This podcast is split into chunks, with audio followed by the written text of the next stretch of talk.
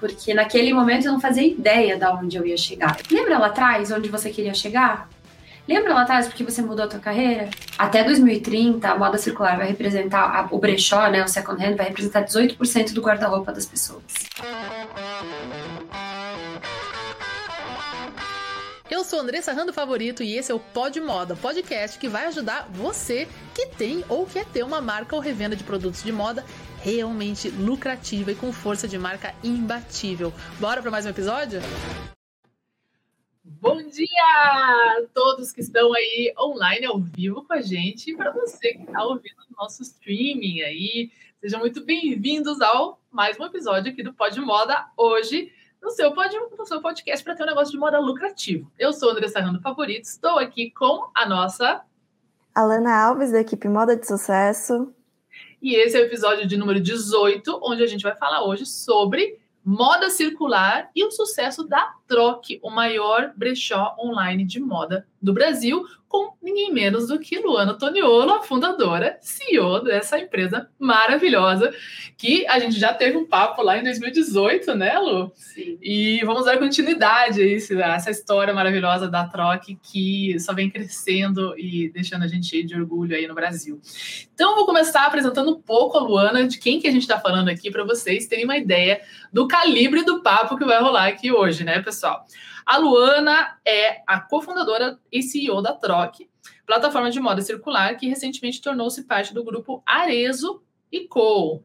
Atuou como advogada, especialista em direito tributário, né, na sua, sua vida prévia da moda, e com vários de vocês que seguem aqui, que fizeram essa transição de carreira para moda. Mas mesmo depois de ter sido aprovada no seu mestrado aí na área, ela optou por realizar uma transformação de carreira muito inspiradora para vários de vocês que passam pela mesma coisa que está aqui na moda, né? A moda é sempre aquela coisa que a pessoa quer fazer um dia, né? E aí chega esse momento e aqui estamos. Então, se esse é o seu caso, seja bem-vindo, que esse episódio vai te inspirar muito. E por ser apaixonada pela área, ela encontrou nos números de impacto da indústria fashion uma oportunidade de empreender com propósito. E a gente vai entender mais qual é esse propósito, como funciona a Troca, uma empresa sensacional que vai inspirar vocês com muitas ideias de negócio e, lógico, sobre empreendedorismo materno, feminino, porque a Luana também é mãe da Maria Júlia, de seis anos, né? E do Benício, de quatro. São pequenininhos, gente. E ela acredita que se a gente quer ter um mundo melhor para a gente e para as nossas futuras gerações, a gente precisa trabalhar por ele ainda hoje. E ela acredita mesmo e é verdade, esse bilhete. Luana, seja bem-vinda! Ai, que bom, gente, estar tá aqui atualizando o nosso vídeo, nossa conversa. Exato. Você falou pequenininhos, mas nossa primeira conversa foi em 2018. Benício Sim. era recém-nascida, Maria Júlia tinha dois anos. Sim.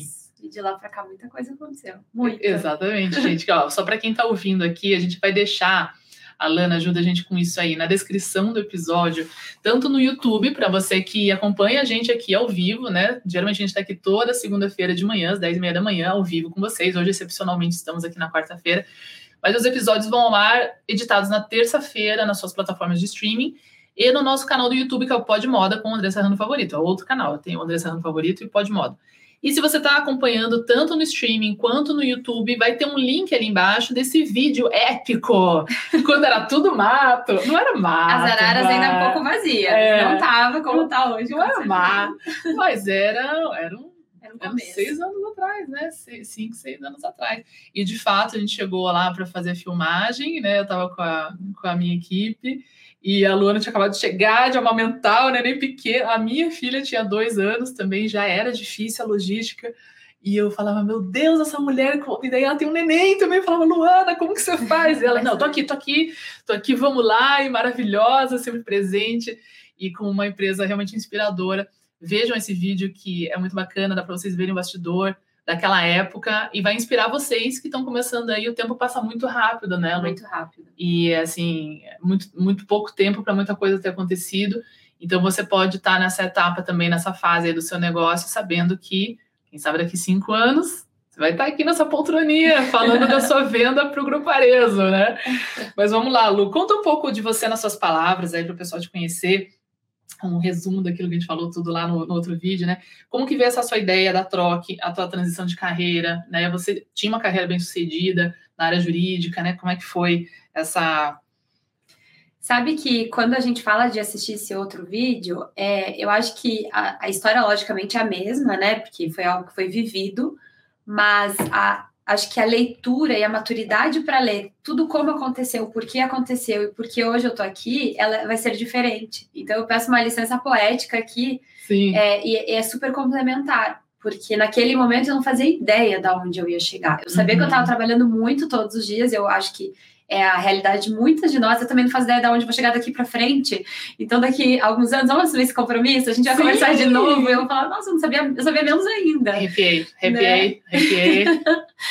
é, e assim, quando eu vejo aquele nosso vídeo, né, que eu vejo, ele, ele fica bem ativo no YouTube, né? Sim. Tem bastante visualização, então eu já vi ele algumas vezes eu olho para aquela pessoa e falo assim, mal ela sabia que tanto trabalho levaria onde ela queria chegar, sabe? Pois é. Porque ali naquele momento, veja, é, em 2015 eu fiz esse processo de transformação de carreira e eu chamo sim de transformação, mas ela é muito complementar ao que eu fazia, uhum. né? Lógico eu saí do direito, fui para moda, porque a moda sempre quer procurar uma forma de viabilizar e de se sustentar e de ser consistente, né? Uma renda através da moda, quem é apaixonado Sim. por moda. Sim. Mas eu também gostava do direito. Eu, eu era apaixonada pelo direito. Eu, eu sabia que aquilo lá também era, era a minha pequena forma de mudar o mundo. Uhum. Porque eu trabalhava com cooperativas, eu trabalhava no direito tributário, salvando muitas empresas de leilões, salvando uhum. muitas empresas, às vezes, de um uma falta de planejamento que acabava engolindo elas e demitindo milhares de pessoas. Hum. Então, esse sempre foi o meu nicho, assim, ele é, sempre foi um, um nicho mais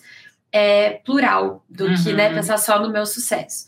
Só que aquilo não era o suficiente para mim quando eu realizei isso, foi em 2015, quando eu fui aprovada, então, é, num mestrado em Direito Tributário na Boston University. Eu estava indo morar em Boston, porque meu marido também tinha sido aprovado. Uhum. E, e eu cheguei lá, e eu falei, nossa, eu vou realizar o sonho da minha vida, né? E não era o sonho da minha vida. Foi só uma consequência, talvez, de muita dedicação, de eu ter chego lá, uhum. na universidade que eu queria, fazendo o que eu queria fazer.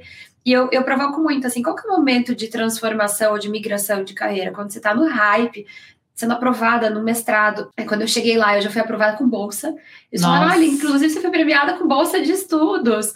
Eu, obrigada. Não é fraca, hein, gente? Mas imagine que difícil você Sim, decidir. eu tinha né? dinheiro na minha mão, né? Sim. Eu tinha assim um incentivo para estar tá lá, para ficar lá, e eu decidi não ficar. Uhum. E, e, já estava em Boston, porque eu estava indo com meu marido, né? Uhum. E daí, tá, o que eu vou fazer então? Eu não quero meu escritório aqui bombando, estava indo super bem com meus clientes, eu trabalhando à distância. E foi quando eu parei para pensar o que, quem eu era, o que eu gostava de fazer, e é um momento super introspectivo de olhar no espelho, e eu também sempre provoco isso. Se olha no espelho nos seus olhos, quantas vezes a gente faz isso? Né? Porque a gente se arruma todo dia e, e né, sempre tem um espelho, mas você conversa com você, você para para pensar e refletir quem você é, quem uhum. você, o que você quer. E naquele momento, foi um momento de super autoconhecimento e eu, e eu sabia que a moda fazia parte de mim, né? Com ou sem direito, a moda era minha forma, sempre foi minha forma de me comunicar sempre teve algum motivo de eu estar vestindo alguma coisa, e eu tenho certeza que todo mundo está vestindo algo hoje por algum motivo. Tá você ouvindo escolheu esse também. look. É. é. quem está ouvindo em casa, mesmo de pijama, Sim. tá? Porque você está confortável. Então, assim, a gente sempre tem um porquê de se vestir, né? Uhum. E, e a, essa questão da comunicação para moda, ela sempre me trouxe a modo zero fútil. Uhum. Né? Eu sempre consegui transcender a futilidade de um look tendência. Sim. E a própria tendência é muito profunda. Exato. Né? Muito. E, e você aborda isso de uma forma incrível, assim, com, com, com muito, com muita consistência de informação, mas é, eu já gostava de saber como a moda transformava uma sociedade e trazia uhum. essas informações. Enfim, saindo dessa parte filosófica, eu sempre gostei muito de ver comportamento de consumo. E eu comecei a procurar na internet que tipo de curso em Boston tinha sobre comportamento de consumo. E eu achei um curso na Harvard. Hum. E Harvard, né? Tipo, não é para mim. Mas eu tinha sido aprovada na Boston University, era a quinta melhor universidade do mundo no que eu queria fazer. E eu, quer saber? Eu vou tentar. E tentei, apliquei, dediquei mesmo nesse processo. Eu estava morando lá, não tinha nada mais a perder. O não eu já tinha, e o não já tinha é o que faz parte da minha vida todos os dias, ontem, hoje, amanhã. O não a gente já tem. E eu fui aprovada. E era um curso de, de marketing, é, de marketing, de gestão em marketing, com a matéria de, de comportamento de consumo.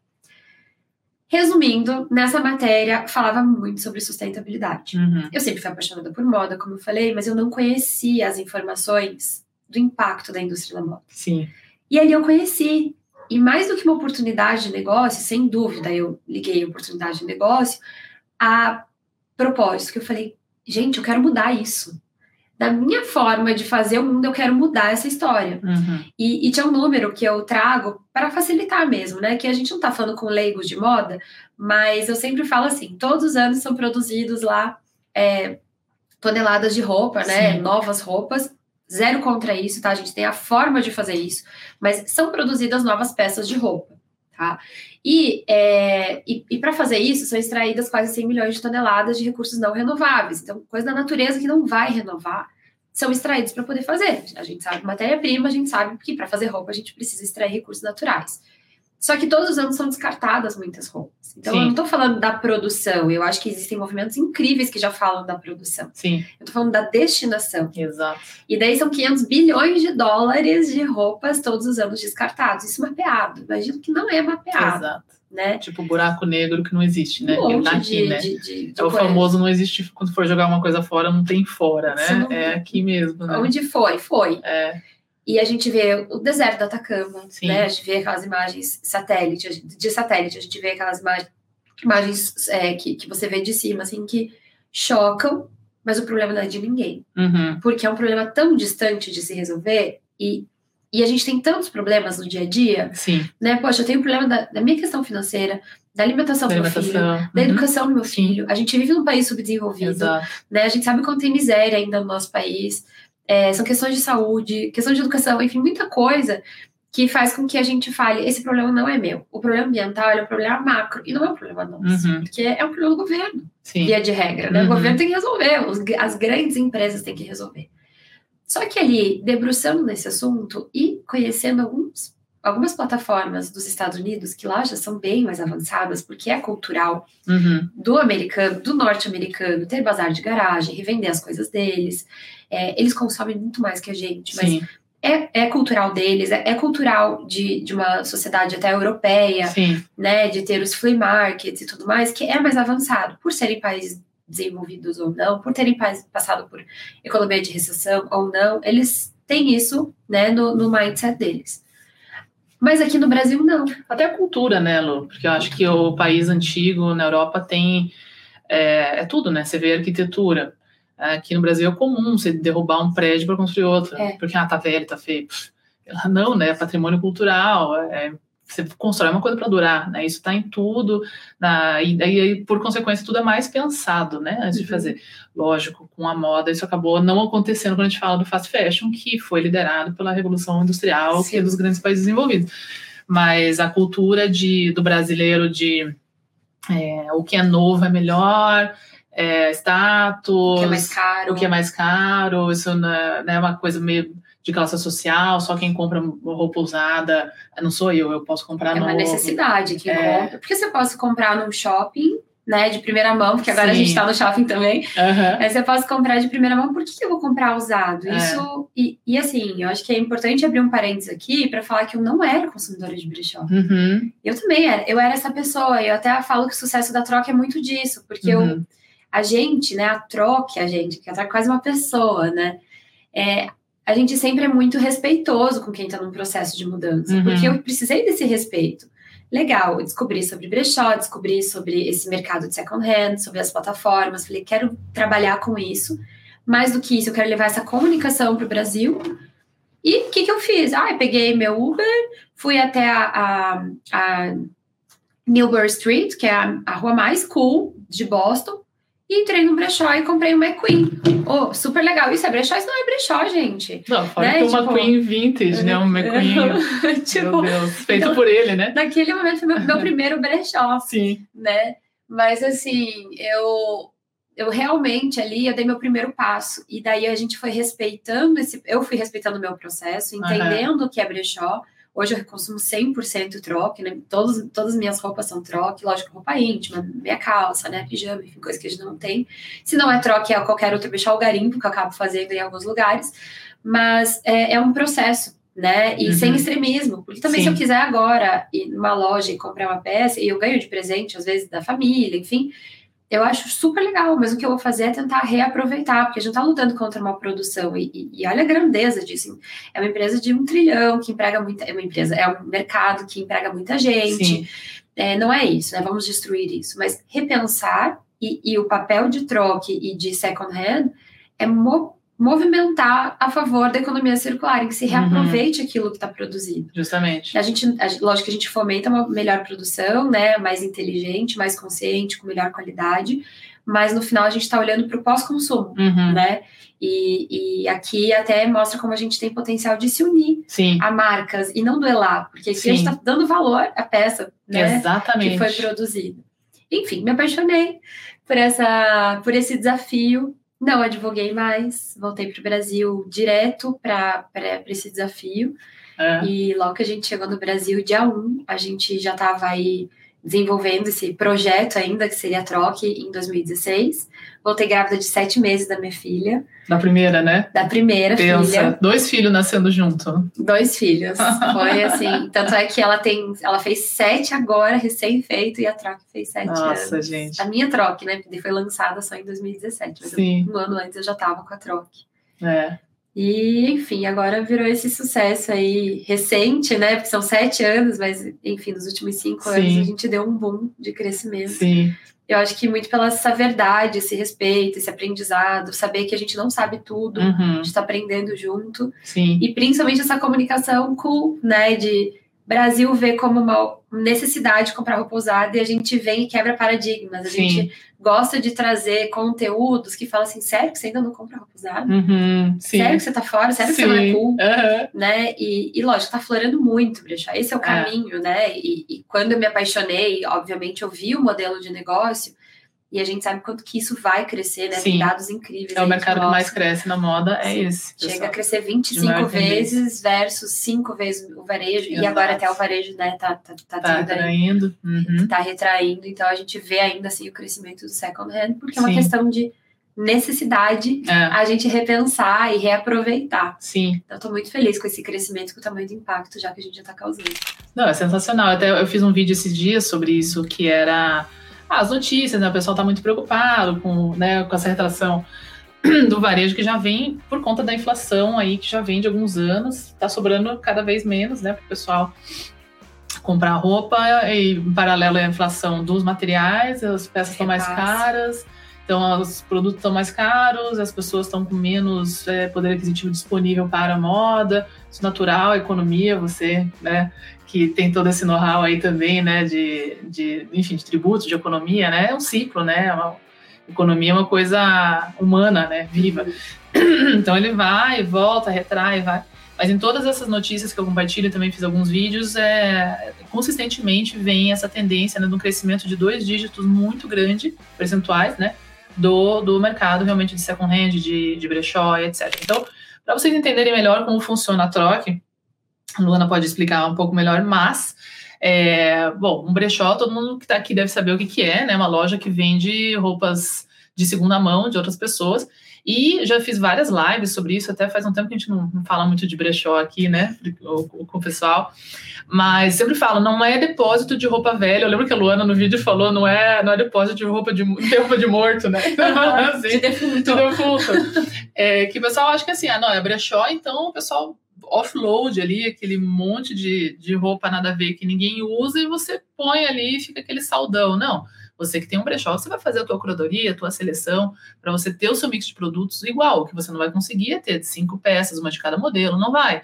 Mas, inclusive, no Moda de Sucesso Pro, a gente trabalha com metodologia para brechó. Então, assim, ah, eu sei que, por exemplo, casaco colorido de impacto funciona para mim. Beleza, então eu tenho esse daqui que a Luana tá usando e eu vou ter outro que, sei lá, é um Missone bordado, bababá, no M, aí eu vou ter outro de outra marca, mas ele tem aquela mesma essência.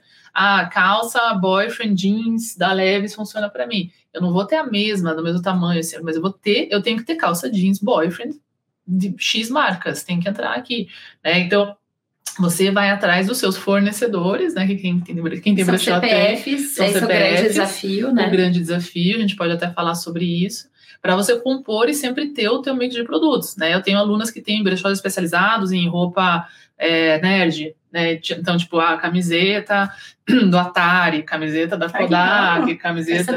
É, é legal. E ela tem uma loja de roupa nova também, mas também bem focada na sustentabilidade, tem acessórios, tipo escova de dente de bambu, enfim, né, é, coletor menstrual e tal, é todo um ambiente para isso, mas tem roupa nova. E ela começou com esse teste, a gente fez um projetinho ali do negócio dela, né, do modo de sucesso pro, e vamos fazer aqui, e foi expandindo, expandindo, hoje já, já passou de mais 50% da, da loja dela, vem desses produtos ali. Só que o que acontece? Quando a gente fala de online, né, tem toda uma logística que se você quiser conhecer melhor e ver como é que era lá atrás, a gente pode falar como que você começou, como ficou, né, assim, rapidamente, como aquela época quando eu fui no, lá visitar, e hoje uma operação muito maior. Então, como a Luana falou, o fornecedor dela é CPF. Então, como que a gente escala aonde ela chegou para ter essa, esse fornecimento de produtos, né? Então vamos falar um pouco sobre isso, né, Lu? Como é que era lá quando você começou em 2018? Que o Henrique, uh, o Henrique que me apresentou a, a Luana, né, o marido dela, acho que até a gente estudou com o mesmo orientador na UTFPR, enfim, e aí ele ele contava que assim, aquilo era uma loucura, andei nessa minha casa, tinha aquele monte de roupa, um monte de mala, começou a aparecer mala sem parar, e a Luana tirava tudo da mala, era uma confusão, e o porteiro ligava que chegou mais mala. Multa, multa do condomínio, é. ai, chega mala, cara. Como é que foi? Você chegou dos Estados Unidos e falou, vou fazer isso aqui. Como é que foi o start, assim, tipo? O start foi basicamente pesquisando, primeiro falando com pessoas, né? Beleza, vamos fazer moda circular, brechó, vamos fazer brechó aqui no Brasil, mas o que, que vai nos diferenciar de qualquer outro brechó que já existe, ou dos grandes? Já existe Enjoei, já existe algumas plataformas de luxo, mas quando a gente voltou e abriu mão de. Eu abri mão de. Eu falo de muita coisa, assim, né? Foi uma decisão importante. A gente falou, a gente vai ser o maior. A gente vai ser o melhor. Com licença. e a família falava. Mindset que fala, mindset que fala. É que pra gente tinha que ser para fazer sentido, sabe? Sim. E trabalhando todos os dias, a gente fala, a gente vai ser, a gente vai ser. Lógico que hoje eu olho pro Henrique e falo, e aí? Ele fala, caramba, chegou, Foi tipo, deu, deu bom. é, até essa semana a gente estava conversando sobre isso, a gente falou, deu, né? Deu, e é onde que vai? Ele falou, não sei, agora só vai, agora só vai crescer. Mas no final a gente precisava entender o que, que ia ser nosso diferencial, porque existia o Enjoei, existia o LX, Mercado Livre, que também tinha bastante CPF naquele momento. Como que a gente ia se diferenciar? Vamos, vamos entender qual é a dor do mercado? E daí as pessoas já veem assim, nossa, então contrataram uma pesquisa. Eu gosto muito de falar que não, porque isso aterriza numa vida real, né? Para quem está assistindo, assim, tem gente uhum. que encomenda pesquisa, nada contra mas eu não faria. eu gosto muito de, de ter essa percepção, porque eu acho que isso é a fundação do negócio. É. Então, é, falou, lembra que eu tava grávida? Então, eu tava grávida, voltei com sete, então com, nessa altura, oito meses, uma prancheta, né? Além de formulários que a gente mandava online aí para uma base de amigos, na época muito Facebook. Boa. E falava, amigos, ajuda a gente a responder isso. Uhum. Lá ainda nos Estados Unidos a gente mandava, porque tinha o link da Harvard, é, formulário da Harvard. Que era a tua pesquisa da. Ai, não, coisa. eu adorava, porque as pessoas respondiam, eu tô respondendo a pesquisa da Harvard. né? Então eu usava disso também, né? E vários amigos respondendo e tal.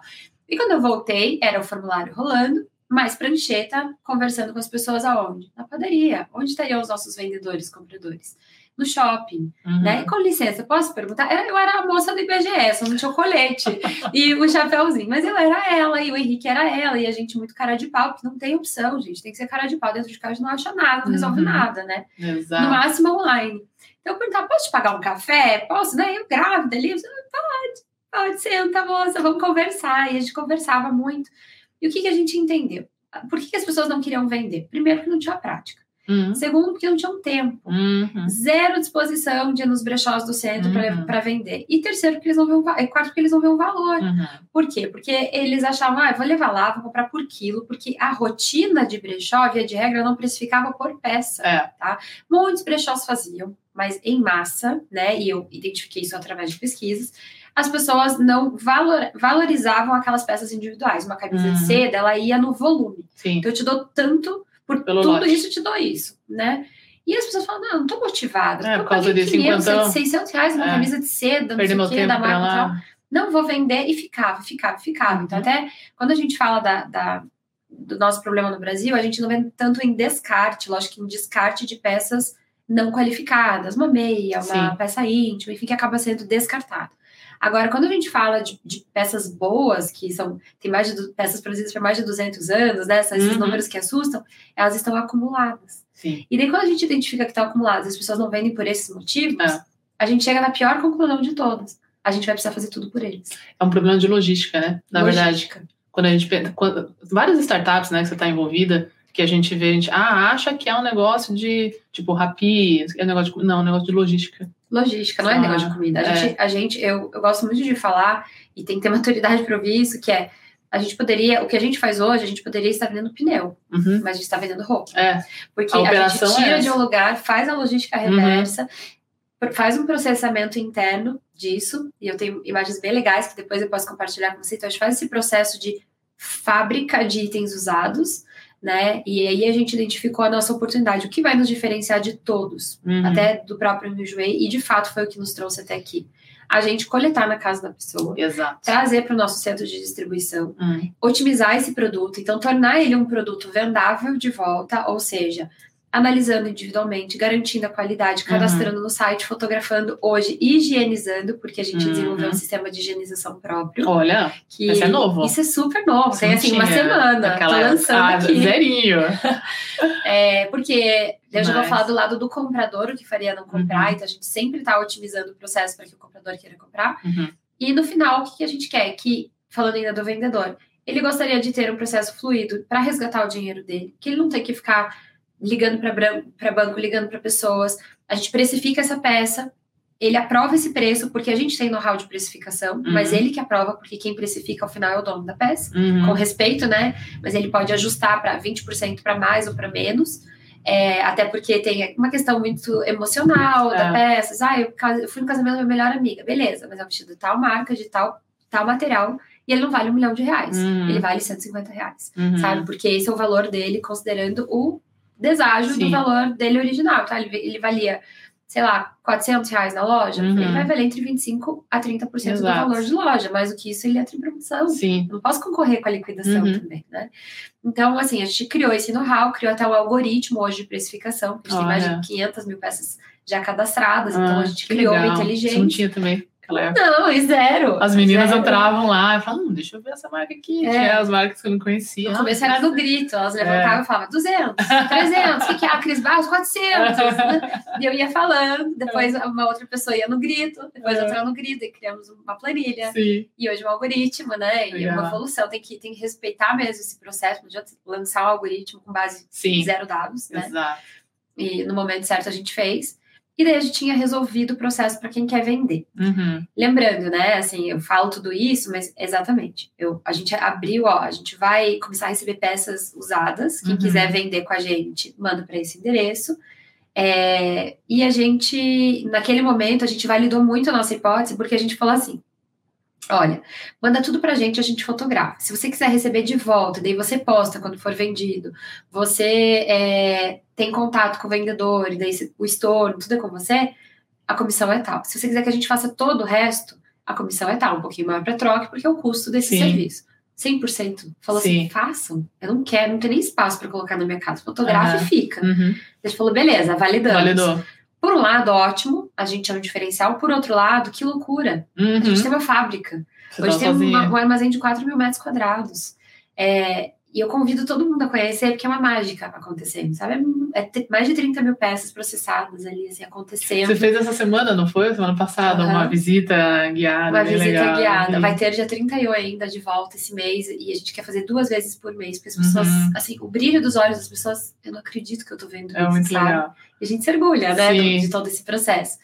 No final, a gente tinha, por esse lado, a gente tinha resolvido o problema para vendedores. Hum. Só que isso me garantia a resolver o problema para compradores, que é preconceito, Sim. medo da qualidade da peça. Uhum. Eu compro no marketplace que é peer-to-peer, né? Uma pessoa vendendo para outra, às vezes a peça vem com CC, uhum. às vezes vem suja, uhum. às vezes não vem na qualidade. Sim. E daí a gente falou: bom, se essa peça vai ficar comigo, eu consigo fazer a, a garantia da qualidade troque. Uhum. Tá? A troque vai garantir essa qualidade. Sim. E nisso a gente passou a garantir para que fosse comprar. Uhum. Chegou um momento que na nossa base de compradores era 90% de pessoas que nunca tinham comprado no brechó antes. Olha. Por quê? Porque a gente trazia a, a solução do problema. Sim. Né? Então não adianta você lançar um negócio sem você solucionar um problema.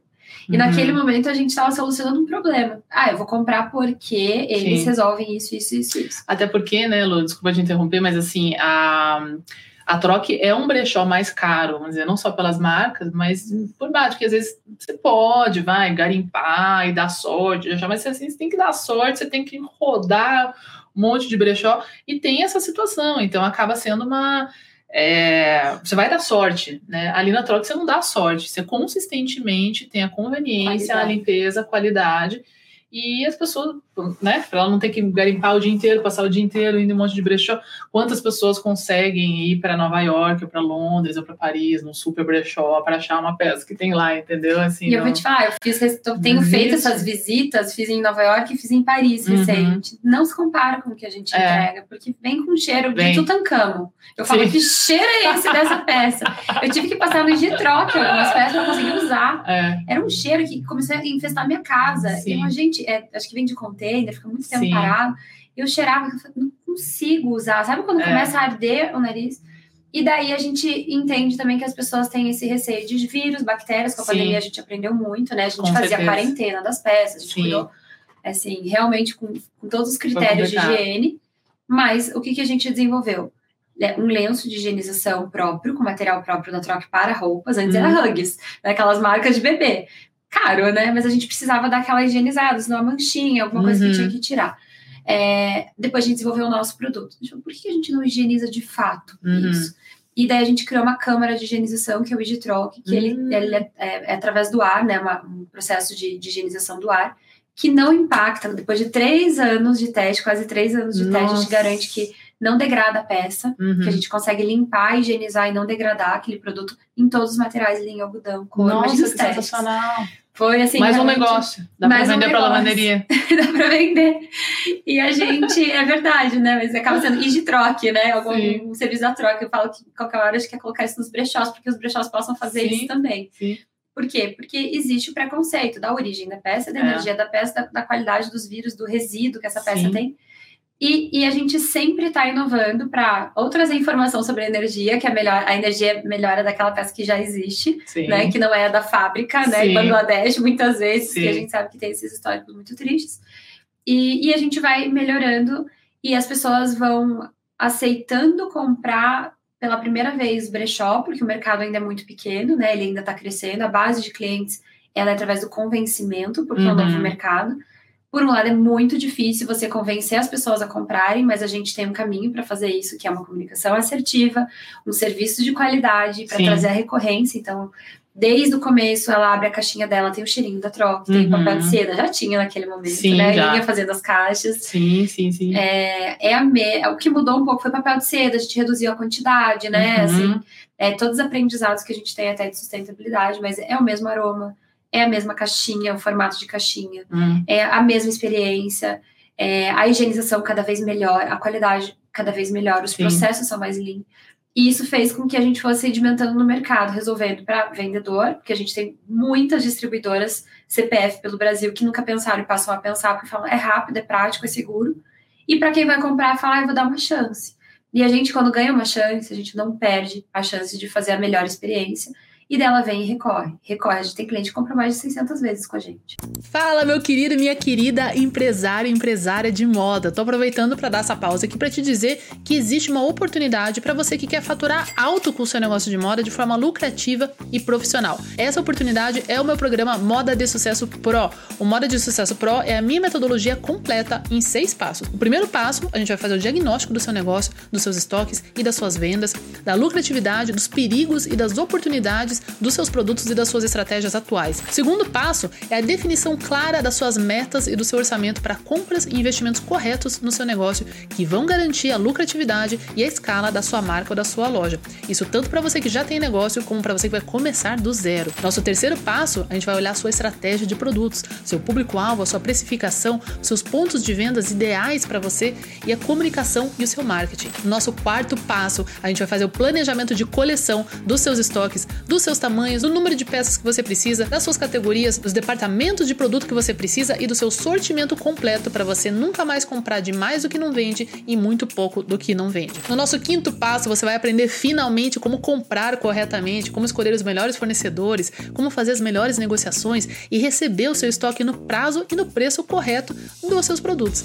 E no sexto passo, a gente vai trabalhar as suas vendas e a sua escala com as melhores técnicas, abordando todas as possibilidades de vendas, desde o atacado até o varejo, até exportação, franquias, e-commerce, loja física, loja online, venda por redes sociais, tudo para fazer o seu negócio escalar de forma profissional e lucrativa. Para você acessar essa oportunidade, clica aqui no link da descrição desse episódio para saber mais e entrar em contato com a gente para uma chance de participar do programa, tá bom? Conheça também o meu outro programa de aceleração avançada para você que já fatura alto ou que quer faturar mais de 100 mil reais por mês com lucro estoques saudáveis e levar o seu negócio a um outro nível de jogo e dominação do mercado. Esse é o meu programa mais avançado que tem o meu acompanhamento mais personalizado no seu negócio, é a Mentoria Safira. E aqui também na descrição desse episódio você pode clicar no link ali para saber tudo sobre ela e entrar em contato com a gente, caso você queira agendar uma reunião estratégica do seu negócio para entender se a Mentoria Safira é o programa para você.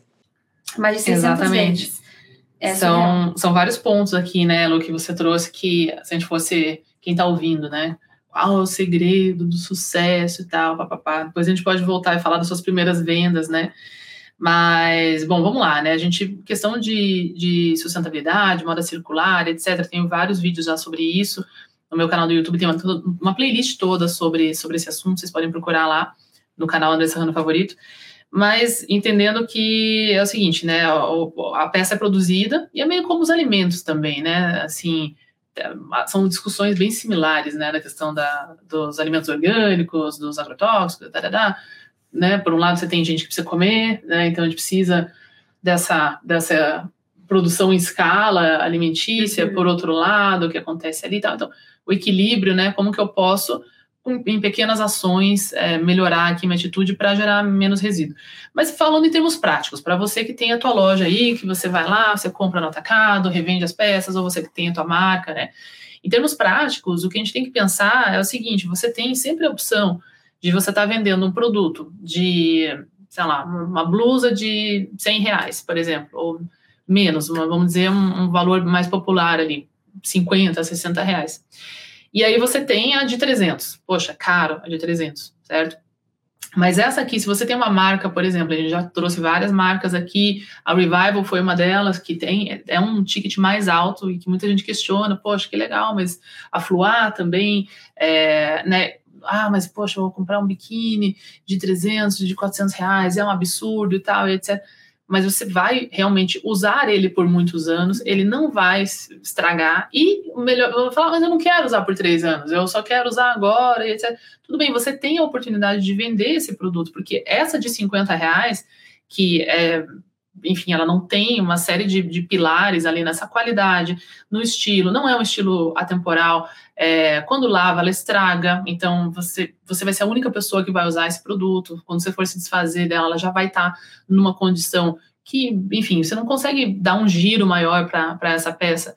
Você, enquanto marca, quando o seu, o seu, cliente percebe isso, eu acho que é muito importante que você entenda que eles percebem, assim, a gente fica às vezes com essa sensação, né? As pessoas não veem valor e tal se o cliente não viu o valor, é porque não tem valor. porque se, é. se tem, eles veem. Ou você está no, no, nicho né? errado, o cliente está errado. O cliente está né? errado. Você tem que apresentar melhor. Exatamente. Agora, se você está mostrando esse produto com algo que esse cliente valoriza, ele vai entender. Então, assim, como que a gente justifica essas outras marcas? Por exemplo, a Revival, né? Um body de microfibra. Tipo, você compra por 40, 50 reais em alguns lugares. E às vezes é cento e poucos, duzentos reais, porque as pessoas percebem que não sai a cor, que não faz uma bolinha, que não tem cheiro, isso é tudo aquilo que a gente falou. E a Troc vai aceitar peças dessas marcas, já entendendo que são marcas que têm essa longevidade. Então, você que tem marca principalmente, hoje o que eu mais recomendo é pense em um produto de longo prazo, não só para o seu cliente, mas além disso. Porque quando o cliente vai comprar, ele vai pensar, se é um produto que eu consigo vender depois ou não. Ah, mas quase ninguém vende e tal. Mais e mais pessoas estão vendendo. A gente vê muito isso com infantil, né? Infantil muito forte. Inclusive, vocês têm infantil também. Já vendi muitas coisas. minha Com o nascimento lá. do Benício, nasceu o Kids. Exato, exato. Já comprei muita coisa para minha filha lá também, já vendi muita coisa, então, e enfim, então pensando nessa questão do valor das peças, né? E o valor dessa conveniência, como a gente falou, então é uma empresa de logística, né? Então o tempo que as pessoas perdem para ir. Então, com isso, o que, que o segredo da troca? Identificar a dor real do mercado e não o que eu quero fazer porque eu acho legal. Então, gente, a Luana já tinha uma, uma vida super confortável, era super bem sucedida na carreira dela, ela não precisava, não estava com a corda no pescoço para sair grávida de oito meses com prancheta na mão, com o Henrique junto ainda. Pra, Todo- todos os ovos na mesma cesta, a gente gosta de. É. Marido, mulher com Vai, com barriga e vamos. para ir no shopping. Então, assim, tem muita gente que está acompanhando a gente aqui que tem um sonho e tal, e vai ter vergonha de fazer isso, gente. Não dá para ter vergonhinha. Você vai ter que ir para cima. Isso aí. Então, é- essa é uma questão, né? E a questão da recorrência, outro ponto muito importante, que a gente fala muito de e-commerce, né? Então, validou o negócio, né? Como a Luana começou ali, com pessoas conhecidas, pequeno, e etc. A pessoa gostou, se no e-commerce principalmente, a pessoa tem que voltar uma, duas vezes. Voltou duas vezes, ela é tua. Então, esse incentivo para a segunda compra é extremamente importante e a primeira compra tem que ser impecável, por mais que às vezes você faça um investimento a mais, né? Esse Custo de serviço aquisição do usuário. custo de aquisição do usuário, exatamente o CAC, né? Custo de aquisição do cliente. Que todo esse trabalho que a, que a Troca investiu em buscar a peça, enfim, vocês vinham buscar na casa, né? Não, eu, Ainda- eu cansei de entrar na casa das pessoas e fazer essa limpa, explicar por que ela deveria vender aquilo. E mais, eu e o Henrique, a gente entregar as caixas nas casas. É porque hoje a gente vê né, a troca muito grande, fazendo parte do grupo Arezo. E ainda bem que chegamos lá, mas é, é muito legal falar que a gente ia entregar caixinha Sim. todo dia. Quando tinha, né? Porque às vezes não tinha caixinha. Na- na então, assim, mesmo. Não, é, na sacola eu não tinha pedido para entregar. Né? E por que, que a gente não tem pedido para entregar? Uhum. Muda a forma de apresentar. Uhum. Porque ao final eu tava assim, é, com umas. Primeiro na sala de casa, depois numa sala de 30 metros quadrados, com, com as roupas que a gente tinha conseguido, né? Como o Uhum. Henrique comentou aquela vez. Que a gente começou a receber, a gente fez um videozinho com as minhas amigas. É, amiga, senta, amiga, eu vou te fazer umas perguntas e você responde. Depois eu editava as perguntas. Tipo, você quer receber um milhão na sua conta agora? Ai, com certeza, eu ia adorar. Daí a pergunta no vídeo era assim: é, você, que, você gostaria de vender suas roupas? A resposta era super natural, ai, com certeza, eu iria Ah. adorar, né? Então a gente editava esse vídeo, mandou para alguns grupos de WhatsApp, viralizou, porque os amigos começaram a mandar, e daí várias pessoas falaram, ah, eu quero mandar, mandavam as roupas pra gente. Legal, só que eu tava com tudo aquilo, e como que eu ia vender aquilo? Como? Instagram, Uhum. né? Então eu virei a Luana, a Lutoniola da troca, É. porque eu abria o celular e ficava dizendo, ah, vocês estão querendo ver blusinha, eu vou mostrar pra vocês. Ninguém queria ver nada. Ninguém me pediu nada. Né? 5, 10, 15 seguidores, família, 16, Sim. já não é família. E, e começar a crescer. Hoje, Exatamente. 300 e quat- quase 400 mil seguidores, vão bater 400 mil. Como? Muito isso. É. E o que, que sete anos atrás, depois eu tô fazendo? Isso. Mesma coisa? Pega o celular e fala É. assim: querem ver? Porque isso é sucesso, essa É, o humanização. Ah, eu tenho vergonha de, de, de, de pegar a prancheta e conversar com as pessoas, tenho vergonha de ir no Instagram. Existem várias formas de fazer isso. Filma roupa Uhum. e usa a tua voz, põe legenda, põe música, põe um bonequinho, Exato. cria um avatar, põe um cachorro falando. Eu não quero entrar no TikTok, né? Não quero mais uma rede social. Ai, gente, Fred agora. Mas tem que fazer. E a Threads É. agora eu tô esperando ver se vira. Eu também, Mas, vamos também. ver. Todo mundo tá nessa. Tô tipo, rezando. Tomara que não. É, porque, ai, desculpa, porque daí tem Twitter e não sei o que, tô, tô, tô, tô observando também, mas é isso mesmo. Mas eu falei, no TikTok, eu tô pensando em colocar minha cachorra, a Uhum. Galga, porque ela é super lazer, e eu quero usar ela de, de. Nossa, e ela adora, né? Tipo, ficar, a gente fica manipulando, brincando com ela, assim. Né? Falei, ela que vai. Então tem muitas formas de você fazer e tem Uhum. que ser criativo. Ah, não é pra mim, então não sei se venda pra você. Tipo, É. tem que falar sobre isso. né? Exato, porque venda é o atendimento, né? No fim, e, assim, se É a gente humano. tá para levar produtos, m- m- vender moda, vai. A gente tá aqui para vender produtos para as pessoas que atendem as emoções mais, mais profundas das pessoas. Se você não tá preparado para se conectar com o que a pessoa sente a respeito daquilo, Porque é desejo, né? O desejo, a conexão. é. E, enfim, deu, deu, foi caminhando, mas a gente não tinha nessa sala de 30 metros quadrados, depois uma sala do lado de 50 metros quadrados, né? A gente foi crescendo. Depois o barracão de 500, que foi o que você conheceu. Uhum. Mas a gente não tinha para quem vender. Hum. E, e, tinha dias que não tinha caixinha para entregar. Uhum. E, e, quando tinha, a gente mesmo ia entregar e queria. Como você conheceu a troca? E a minha amiga falou: Poxa, essa amiga, essa amiga já comprou. Como que a gente faz para uma amiga indicar outra? Uhum. E, e, sabe, e perguntando até hoje, quando eu atendo, eu gosto de atender, às vezes, o telefone da troque, tipo, né? Uhum. Ou eu faço atendimento no final de semana no Instagram. Pô, me odeia, né? O pessoal de atendimento da troca fala, Ana, você confunde tudo, que tem um sistema. Mas eu adoro abrir, responder, e eu Sim. falo, como você conheceu a troque? O que, Uhum. que você não gosta? Mas eu gosto, mas o que, que você não gosta? Uhum. E fala. Então, é isso, né? Assim, você ter a origem do seu negócio, a essência do negócio. E eu gosto de falar, eu sou a Lu da Troca, tá aqui a Lu da Troca. Ah, tipo, Sim. gostam, sabe? Porque Sim. Problema chega também. Elas, é, quando realmente elas têm um problema, não conseguiram resolver, elas mandam mensagem para mim. Elas Uhum. sabem que eu vou responder, Vai que eu vou ali. atrás. Então é isso, assim. é, a troca tá, tá crescendo, mas com essa essência mantida, sabe? Sim. E é, é esse que. As pessoas Isso me deixa percebem. feliz com isso. Percebe? Isso é muito legal. A gente, naquela época, quando a gente se, se encontrou aquela vez, a gente falou sobre o Nataporter, né? E que eu trabalhei lá em Londres e que a Luana gostava muito. Inclusive, naquele dia tinha uma peça com etiqueta do Aham. Nataporter. Assim, pertinho, né? Surreal, foi uma coisa muito do universo, assim, Louca. porque é muito raro isso acontecer, mesmo lá, né? Quem dirá aqui. E a, a Nathalie Massenet é uma inspiração, né? Também muito, assim, muito na sua pegada também. Ela também tinha um neném recém-nascido. Eu trabalhava à noite, né? Eu estudava de dia, eu ficava lá até às 11 da noite no atendimento. E ela ficava ali. Ela morava vizinha, né, do nosso escritório, que era num shopping lá no oeste de, no oeste de Londres.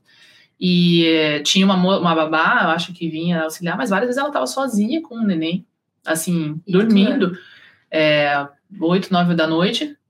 E com o tempo, né, depois que a gente voltou para cá, até meu marido trabalhou lá por muitos anos, quando eles venderam para um grande grupo e ela saiu, todos, né, a gente tem muitos amigos que ainda trabalhavam lá, falaram, não, a empresa mudou completamente. A energia, né? né, já não é mais, não tem, era todo mundo uns, uns geeks, sabe? Os Aham. nerds, assim, eles eram apaixonados. O meu marido mesmo, não tem nada a ver com moda, ele, acho que a empresa que ele mais gostou de trabalhar, ele falava que era um negócio mágico, né? Cultura, acho que, é- Cultura. acho que é o propósito, né? Exato. Eu estava agora batendo final de semestre, a gente estava fechando as metas com o nosso time. E lógico que a gente tem que falar de números, afinal, é uma empresa que tem que ser sustentável economicamente, antes de tudo. A gente Exatamente. emprega, a gente gera valor, né? A gente tem toda uma cadeia, além dos nossos funcionários, a gente envolve aí é, terceiros, né? Uhum. É, fazemos parte do grupo Arezo, mas o meu indicador principal é número de impacto. Com a história da troca, a gente já impactou, já re- reduziu, né, no caso, um bi,3 litros de água. Então, um bilhão de litros de água economizados com a nossa história, Por causa da produção, por causa da economia. novos produtos que não foram produzidos. Exatamente. Aham, a gente Uhum. chegou a economizar esse número de água, por quê? De litros de água, né, no caso.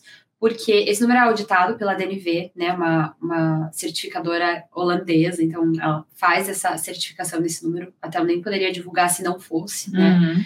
Mas esse é o nosso número de impacto. A gente já chegou nesse 1,3 bi é, e a gente tinha meta de bater 200 milhões no semestre. É, e quando a gente chega nesses 200 milhões, é, é o número que todo mundo apresenta, todos os seus indicadores. Eu falo, pega o sino, vamos bater o sino, porque a gente bateu os 200 milhões de litros de água. E a gente começa a corresponder a copos de água, Sim. é, é muito mais, né? E essa essência de troca é muito mais do que só vender Sim. ou ser um serviço de logística reversa, Exato. né, etc. É gerar uma experiência incrível, é mudar o conceito de Sim. moda circular e com isso a gente gerar um impacto muito grande.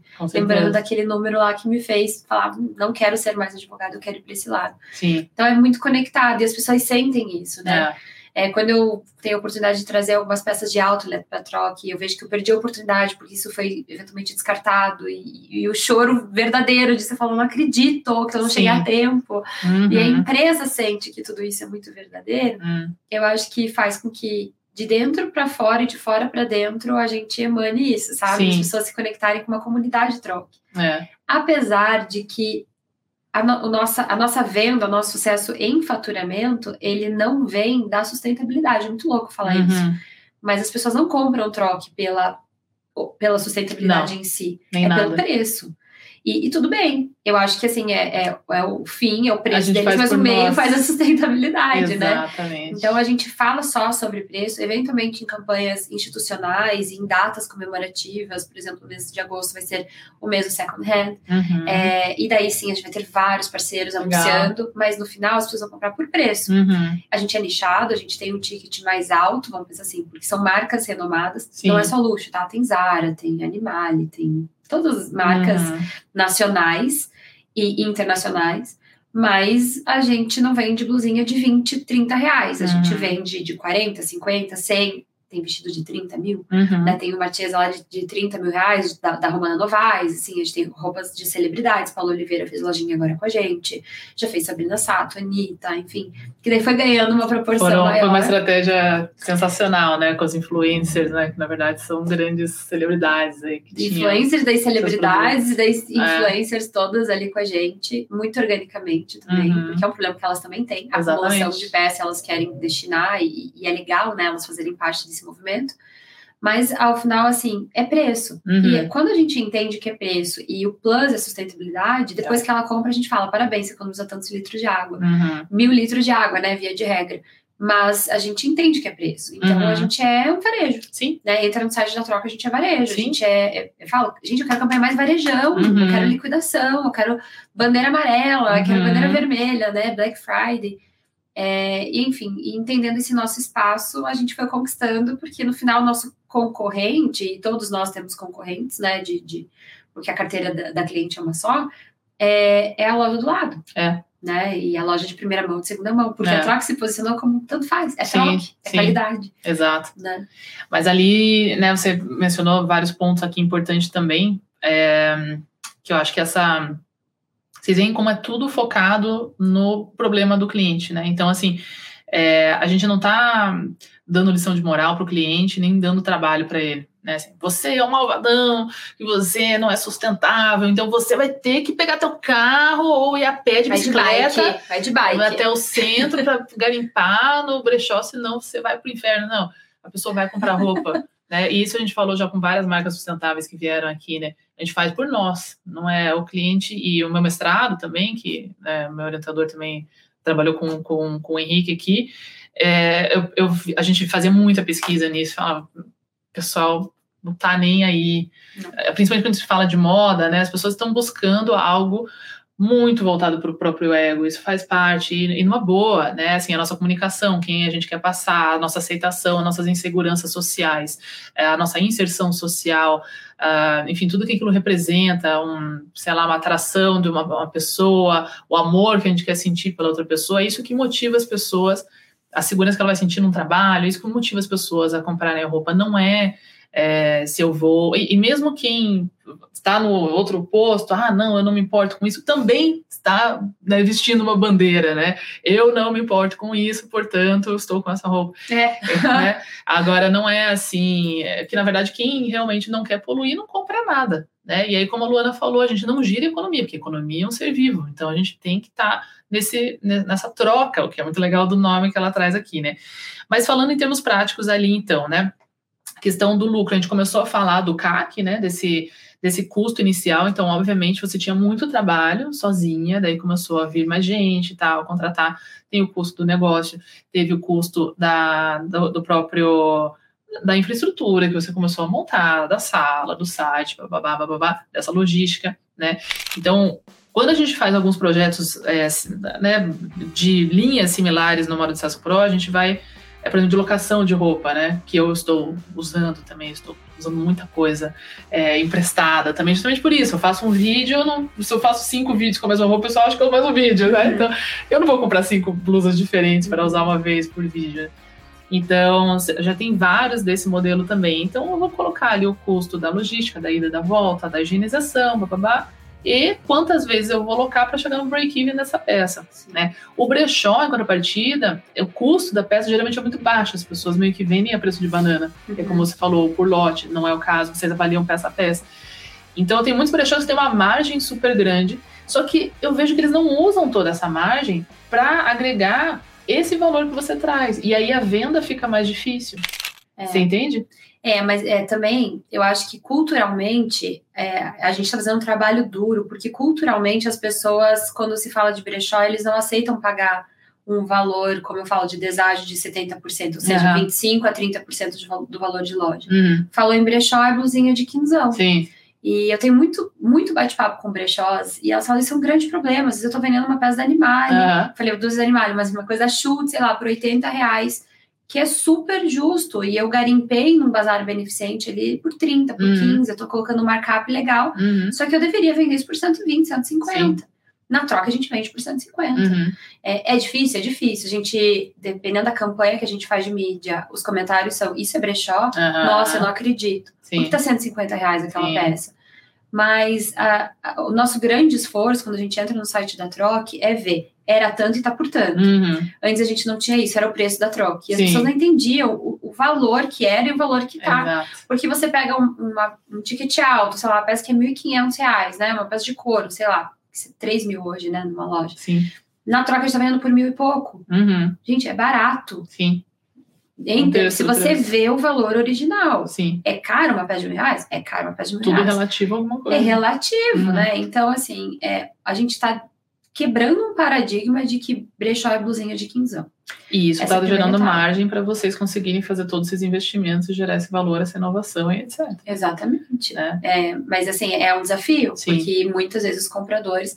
Por isso, a troca sai daquele ticket, não entra, na verdade, do ticket value price, que é aquele Uhum. ticket super baixo, Uhum. porque o nosso processo, ele, para justamente ter esse break-even, não faria sentido a gente ter um custo processual, que Sim, é essa não. Operação toda tudo. que eu comentei, é, com a margem que eu teria, uma Uhum. blusinha de 30, se eu tiver 50% de comissão, eu, eu vou morrer É. ali. Então, deixa eu subir aqui um degrau de ticket. Então, a gente não é caro, mas a gente é nichado, são peças. Nosso ticket médio hoje é que eu posso estar falando isso, é 500 reais, mas são três produtos por pedido, Uhum. tá? Então, assim, né, 500 reais é o total, reais é o um. pacote, né? Uhum. Isso considerando que a gente tem muita peça de luxo vendida também. Uhum. Então, a gente escolheu estar, vamos pensar na, na pirâmide, né, do, do, do, do nosso país. Então, a gente tem aquela pontinha, fazer até assim, ó, gente Uhum. aquela pontinha de luxo, porque somos um país subdesenvolvido, né? Então a gente tem a renda muito concentrada, estava falando, renda muito concentrada. Então tem luxo, tem. A oferta de luxo ela é abundante, ainda é. Crescendo mais o mercado de second hand, como está crescendo essa velocidade, ela vai ser escassa. A gente já sente que não consegue ter uma, tanta oferta porque está crescendo muito. É, não tem a Uhum. mesma escala em luxo. Uhum. Daí vem aquela etapa aqui da pirâmide, essa segunda etapa aqui, daí vem aquela que tem mais Base. volume, mas é um ticket muito baixo. A troca entrou no meio para cima, Sim. né? E a gente se posicionou assim. Porque Uhum. para a gente não faria sentido, a gente não teria retorno a curto prazo, Sim. a médio prazo principalmente, é o retorno que a gente gostaria. Então, o nosso custo é. A gente ganha eficiência no nosso custo cada vez mais, a gente cresceu muito, né? Eu te Uhum. convido para fazer o tour Eu comigo quero. Eu né? vou... É particular esse tour, Vamos, eu quero te dar os tudo. detalhes. É, a gente cresceu muito, mas mais do que crescer em gente, em espaço, a gente cresceu em tecnologia e eficiência. Uhum. Então eu disse que antes era um grito para dizer o preço, agora a gente tem o algoritmo. Então digitou lá, aparece o preço. Hum, O cadastro antes era escrito. Blusa na cor tal, com decote tal. uhum. Agora é checkbox, então elas têm o tablet e cadastram assim. O tempo que leva, sei lá, 10 minutos de cadastro, hoje, um minuto a gente tem esse cadastro feito. Foto, Uau. fotografou, net a porter, fotografou o código de barra, subiu Uhum. automático no site tratado. Uhum. Tudo isso, e sempre tem o que melhorar, né? Sim. A tecnologia tá aí para isso. Então a gente ganhou eficiência, cresceu nossa operação, Uhum. né? E, e cada vez com menor custo a gente tem uma, uma renda, um Da lucro escala, né? né, uma escala maior e a gente consegue, com um custo mais baixo, ter uma receita e um lucro mais alto.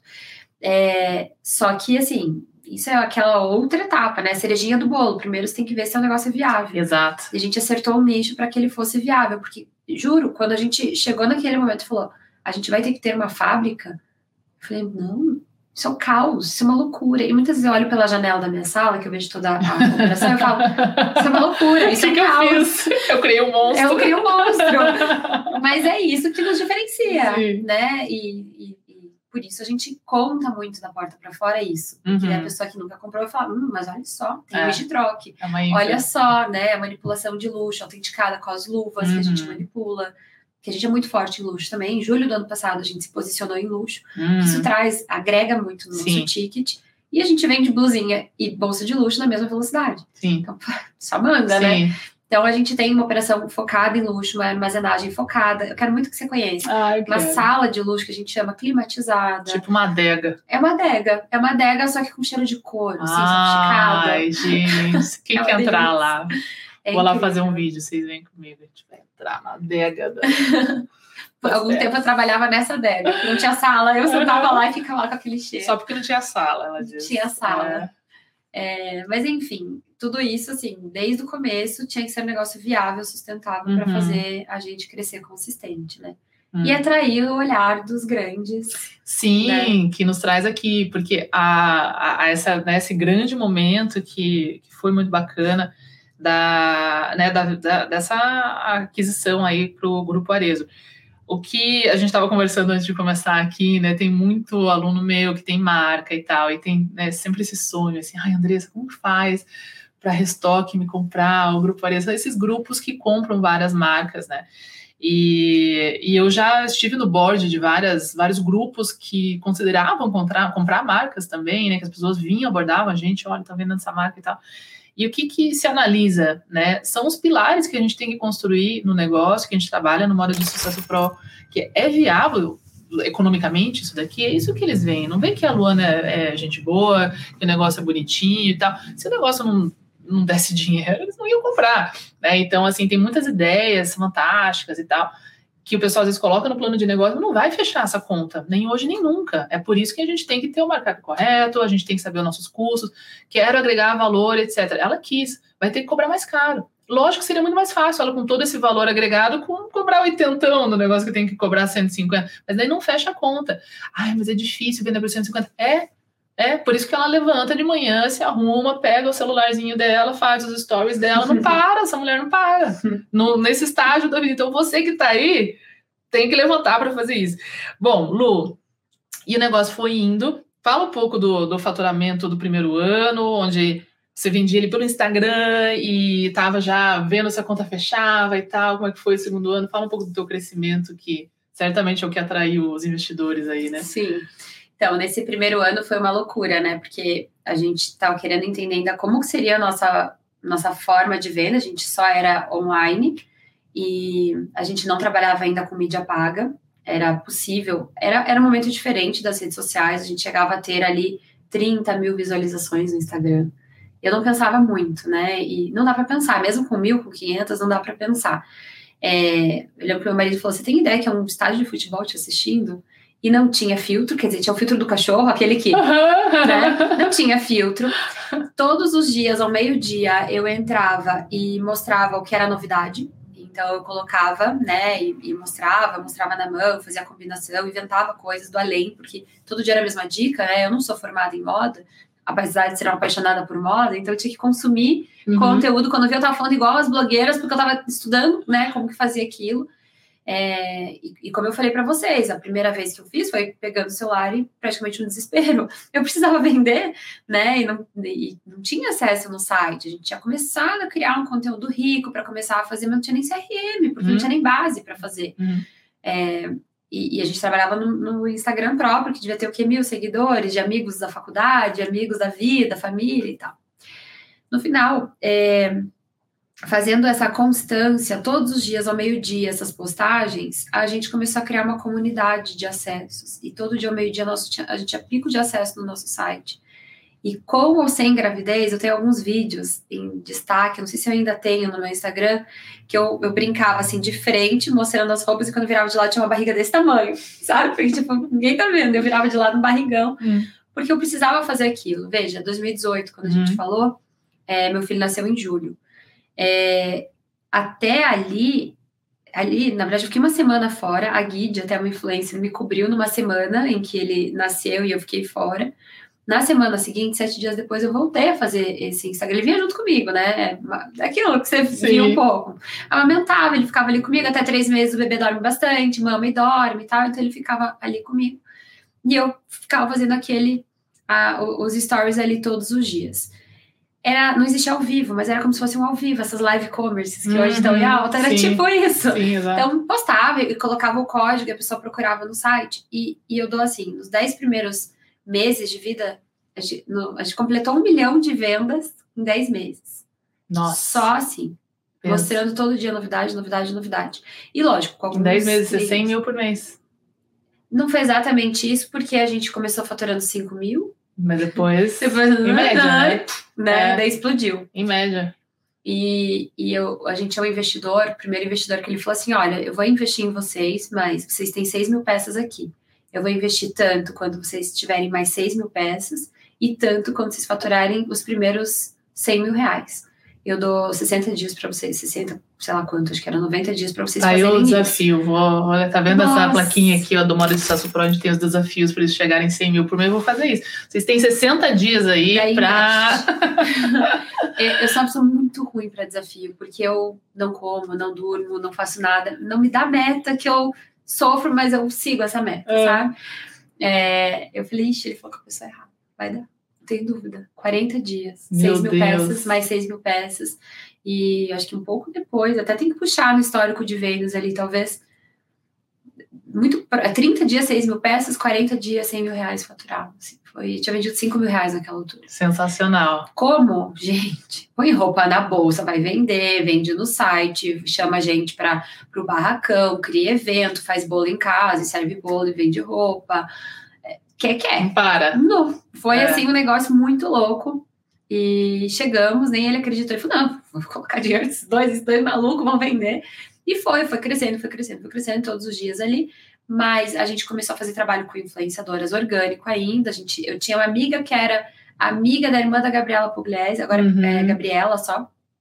E falei, será que ela não quer vender com a gente? Trouxe a lojinha dela, vendeu assim. Naquele dia venderam 20 peças.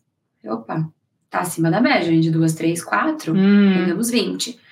Aí eu falei, vamos tentar essa Gabriela. Era 6 mil reais na época. Eu falei, 6 mil reais, vamos investir. Vamos investir, meu marido, não, você tá doido. Eu falei, vamos, se vendeu. A Gabriela mandou 120 peças, vendeu em uma hora. nossa. Aí que começou Temos. esse movimento, né? Temos. É. Daí, como ela fez, as menores queriam, porque ela, Uhum. ela tá muito no hype. Ela Sim. ainda é grande e tal, mas eram poucas, né? É. Várias pequenas. E a gente foi fazendo lojinhas de influencers, Hum. todo dia uma. E hoje a gente tem mais de 300 influencers orgânicas que são embaixadoras da Troc. E algumas pagas, outras não, mas Paulo Oliveira vem orgânico pra gente. Por quê? Uhum. Porque a gente faz esse trabalho né, com renome. E, enfim, vendeu, vendeu, vendeu, vendeu. Quando deu 10 milhões, de- 10 meses, 1 milhão. Antes de 3 anos, 10 milhões. Tentando fazer uma conta aqui, pra gente pensar o número de peças aqui. Se um ticket de 150 reais por peça? Médio? É, 70 reais por peça, é, 170 reais o pedido naquele momento. Era, Naquela época. era baixo, hoje tá em 500. Então, um milhão dividido por 70 reais, 14 mil peças. Pode ser. Em, do, em Pode Em ser 10 algumas meses? peças, é, algumas peças de luxo no meio do caminho, né? vamos, vamos arredondar para baixo, então, 14, né? Isso pode ser. 1.400 peças por mês, ou seja, 46 peças por dia. Tá aí uma meta para vocês. Viu? Quem não chegou aí na, na fibra E é um do de super Pro, acessível, Exato. né? 70 reais era o ticket. É um volume bacana, tem que camelar. Bom, aí primeiro ano, 10 meses, 1 milhão, depois. Depois, a gente hoje vem dobrando o crescimento ano a ano, né? Antes disso, assim, chama muita atenção dos grupos, eu acho que é grande, tá crescendo, mas o nosso potencial de crescimento também. A velocidade, né? A velocidade, assim, a gente cresce em escala com a tecnologia e não necessariamente em custo. Então, Uhum. cada- quanto maior o custo fica mais baixo, deixa mais margem. Uhum. É, e também porque a gente sabe que não está nem começando o movimento de second hand. Sim. Né? Em outro momento, quando o Alexandre estava fazendo uma palestra, o Alexandre Birman, é, filho do fundador do Grupo Arezo e hoje CEO do Grupo Arezo, ele perguntaram o que que é o futuro da Arezo, ele é a Hum. moda circular. Porque a gente já consegue ver em alguns relatórios que até 2030 a moda circular vai representar, o brechó, né, o second hand, vai representar 18% do guarda-roupa das pessoas. Bastante. É muito. É. E assim, é, ainda tá, tá muito iniciante Uhum. no, no país. Sim. Então, o potencial que a gente tem de crescer é porque a gente está quebrando paradigmas ainda no mercado não consolidado. Sim, a gente sim. não fala assim, vou vender uma blusa. A gente fala, sabia que você tem que usar blusa de second hand? É uma Uhum. etapa anterior. Hum. Então, apesar, a partir do momento que você conecta com um novo usuário, um lead, ele ainda tem todo um momento de consideração antes de comprar. de. Amadurecimento. É Uhum. diferente, né? Ele precisa amadurecer para poder. Ou seja, comprar. quando tiver super maduro, vocês já são o líder e o negócio vai embora.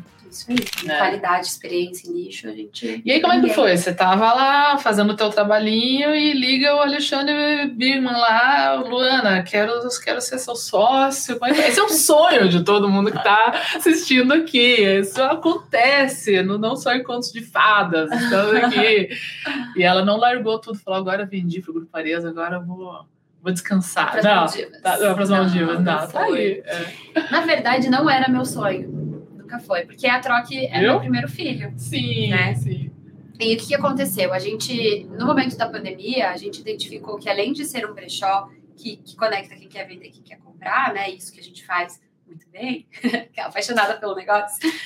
é, a gente entendeu que a gente poderia se conectar com marcas e as marcas indicarem a gente como o melhor canal para desapegar, o destino. Por Destino final da peça que compra na loja nova, exato. É isso aí, porque Uhum. sempre viam assim, ah, brechó para cá e marcas para cá, Uhum. concorrentes, um vai pegar o mercado do outro. E daí ali a gente criou a tese de que as marcas precisavam agregar valor. As marcas precisavam mostrar que elas iam além de querer te vender uma blusinha, Sim. que elas querem um mundo melhor, que elas estão preocupadas com o futuro, principalmente na pandemia. E que elas se garantem também, né? Porque volta naquilo que a gente estava falando. Quer dizer, É, se a minha, meu, o meu produto é ruim e vai acabar dali um. Você não vai vender ela depois. Agora, eu tô tão confiante que você. Essa questão de dar garantia das peças, enfim, e, e já orientar um destino, você já dá uma chancela que ó, vai durar tanto tempo que você já vai enjoar da roupa e. um cashback, um cashback Uhum, pós, pós-uso. cashback, né? Exatamente o cashback. É. Isso. E, enfim, a gente desenvolveu isso, fez parceria com algumas, com algumas marcas, e ali a gente estava com o grupo Reserva no Uhum. momento, com o Rony Meisler, que é um gênio aí do empreendedorismo de moda. Naquele momento, o Rony era um investidor de 5% da troca, a gente, ele isso foi um sonho, né? Porque ele mandou uma mensagem e falou assim, Oi, quem que tá por trás desse negócio? Quero conhecer. Daí, peraí, as meninas mandaram, olha aqui, Ô, peraí, Conhece passa meu esse cara? WhatsApp, pega o WhatsApp dele aí que eu preciso mandar uma mensagem. Mandei uma mensagem, uma semana depois estava sentado na mesa, demais. baita de uma conexão, porque ele realmente é uma- um cara muito do bem, um cara que, que Sim. quer um mundo melhor Ele é mesmo. e inovador, Sim. né? Enfim, a gente teve uma super conexão, não só ele, mas todo o time, Jaime, é, Zé, Nandão, todos os sócios dele, estavam na mesa ali gargalhando como amigos, né? E, e ele era uma relação de negócio. Falei, cara, é isso aqui. Sim. E, e foi- ali foi uma chancela de como a gente estava fazendo uma fralda ali, e de repente a Pampers vem e fala assim, cara, vocês são bons. É, Daí a gente, opa, peraí, né? A gente tá realmente no caminho. Apesar da pandemia, apesar de tudo aquilo Sim. acontecendo, surgiu. Desculpa, gente, não foi nem na pandemia, tá? Foi antes, foi em 2019 que a Ué? gente teve investimento. é mesmo. Na pandemia, só que a gente não anunciou. A gente Ah. anunciou isso em 2020, porque quando a gente anunciava a pandemia, a gente travou essa Hum. informação. E quando a gente anuncia esse investimento deles, a gente anuncia numa live para Forbes, eu pedi naturalidade, fazendo uma live para Forbes com o Rony, é, para contar que a partir daquele momento eles seriam uma moda circular e que outras marcas também poderiam ter. Veja, a legal. reserva não falou, é só nossa. Falou, não, vamos expandir isso. Sim. E aí vai ser um gat- um gatilho para a troca poder se conectar com as marcas e crescer numa velocidade maior e, e ser endossada. Porque o que, que falta para o mercado não consolidado? Endosso. Sim. Você é bom. É. Isso não é tendência, Isso é legal. tendência, isso é agora. Uhum.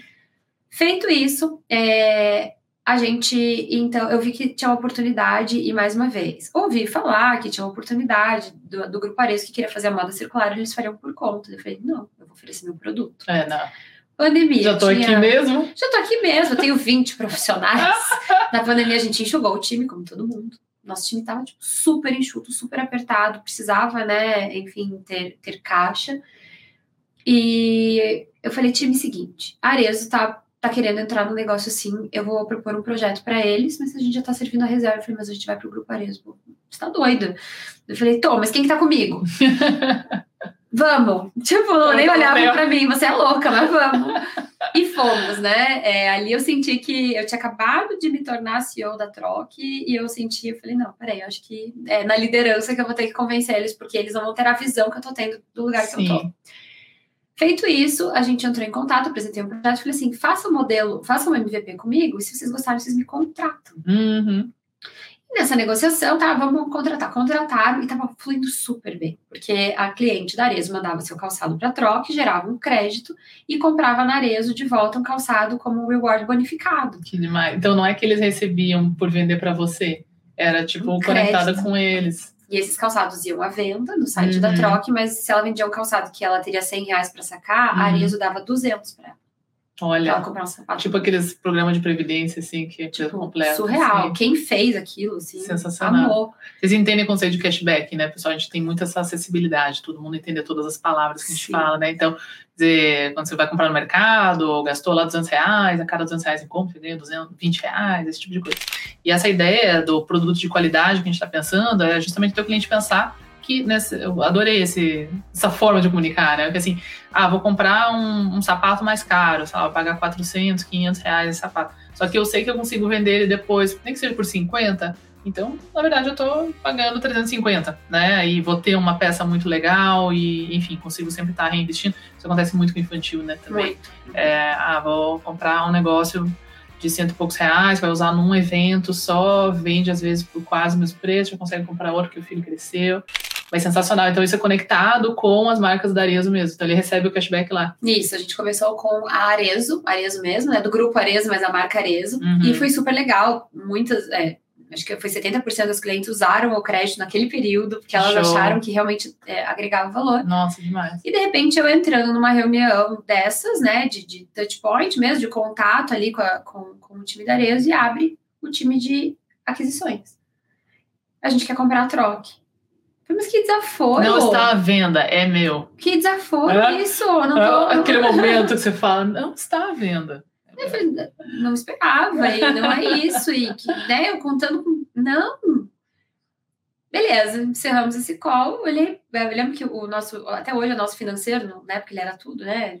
Operações e tal. O, o Tico, eu olhei pro Tico e falei, que baixaria. O que, que aconteceu?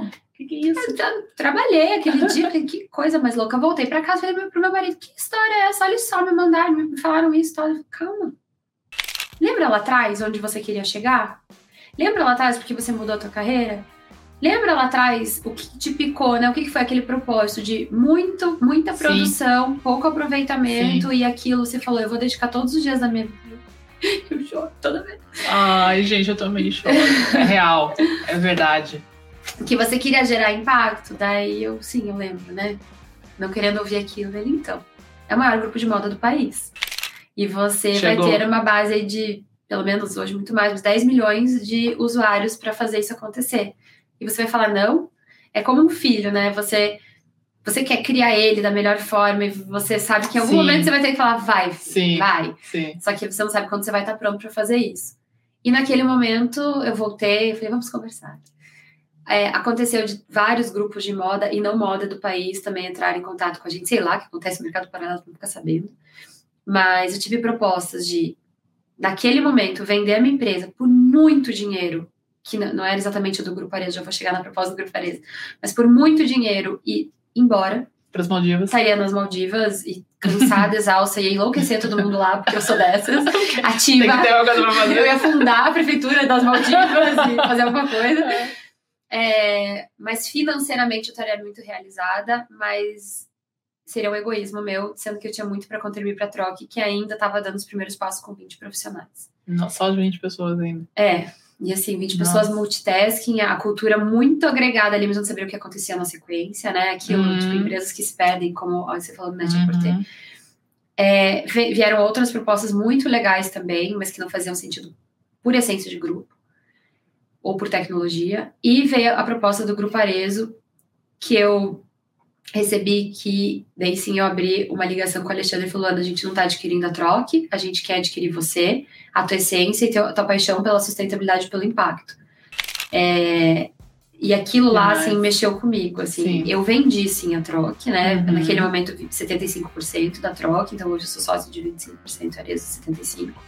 Em algum momento ela é autônoma a mim, e eu Uhum. construo todos os dias para que seja, como eu faço com os meus filhos Sim. né? Hoje eles estão de férias longe da mamãe, mas estão super felizes. Seria um egoísmo meu só estar feliz aqui.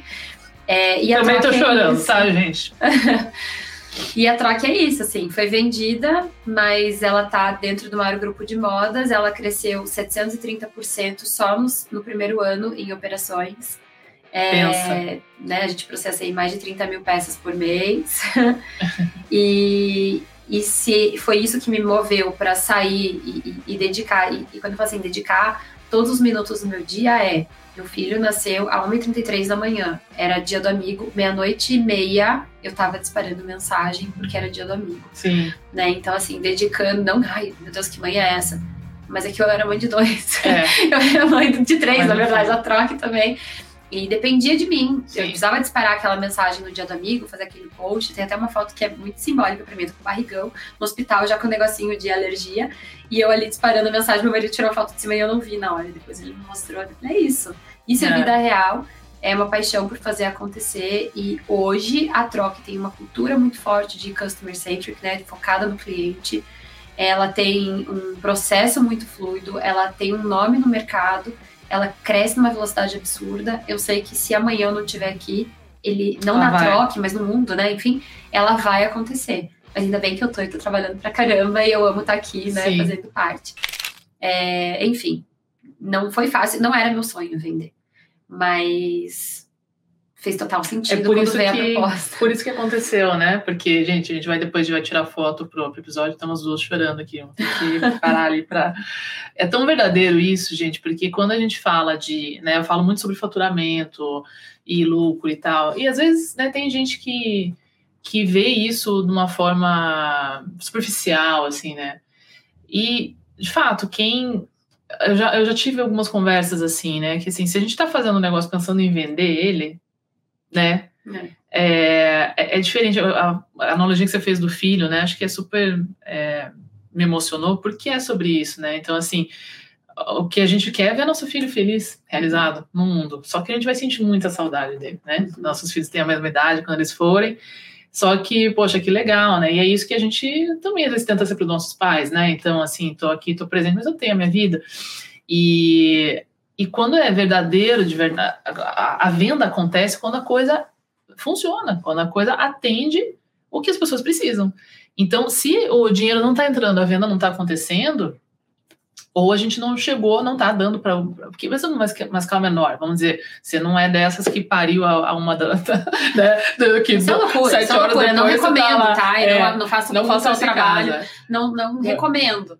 Mas aquilo me trazia paz, então eu precisava deixar tudo pronto. E, e tem os dois lados disso, né, também, de você. Teve, é, né, eu faço várias terapias e etc, né, e teve um- uma sessão que a gente identificou, assim, que foi um, quando eu comecei esse negócio online, a minha filha também tinha dois anos, né, tinha um ano e meio, dois anos, é, realmente foi para mim como um segundo filho, né, eu só tenho ela.